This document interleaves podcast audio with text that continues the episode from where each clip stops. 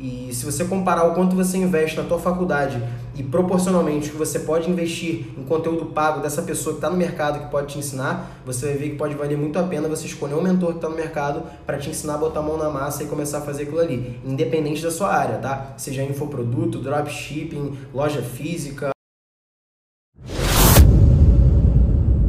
Dica é que, na minha opinião, tá? Eu sou formado em publicidade e propaganda, eu tenho MBA em gestão, empreendedorismo e marketing, eu tenho alguns cursos fora da faculdade também, e o que eu posso dizer é que faculdade não ensina, cara, 20% do que você vai aprender no mercado. Então, primeiro de tudo, se tu quer entrar no mercado digital, faz o que você acabou de falar, entra no mercado digital. Coloca skin in the game, gasta seu dinheiro, seu tempo é, aprende com pessoas que já estão no mercado, porque os professores da faculdade geralmente não são pessoas que estão no mercado e que têm tanta experiência prática para te passar. A faculdade é inútil? Não. A faculdade ajuda, sim, é bom.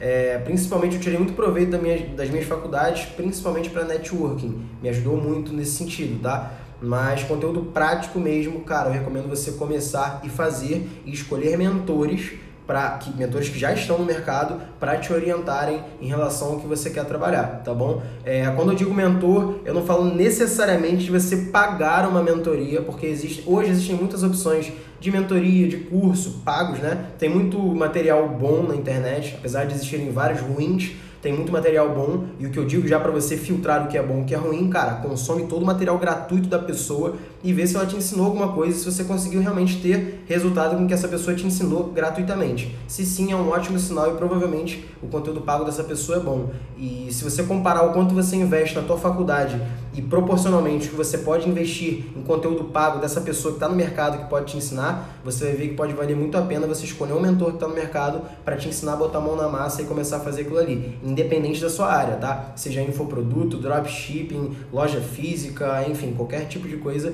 escolhe um mentor de acordo com o conteúdo que ele te dá gratuitamente e com quanto valor ele já gerou para você, beleza?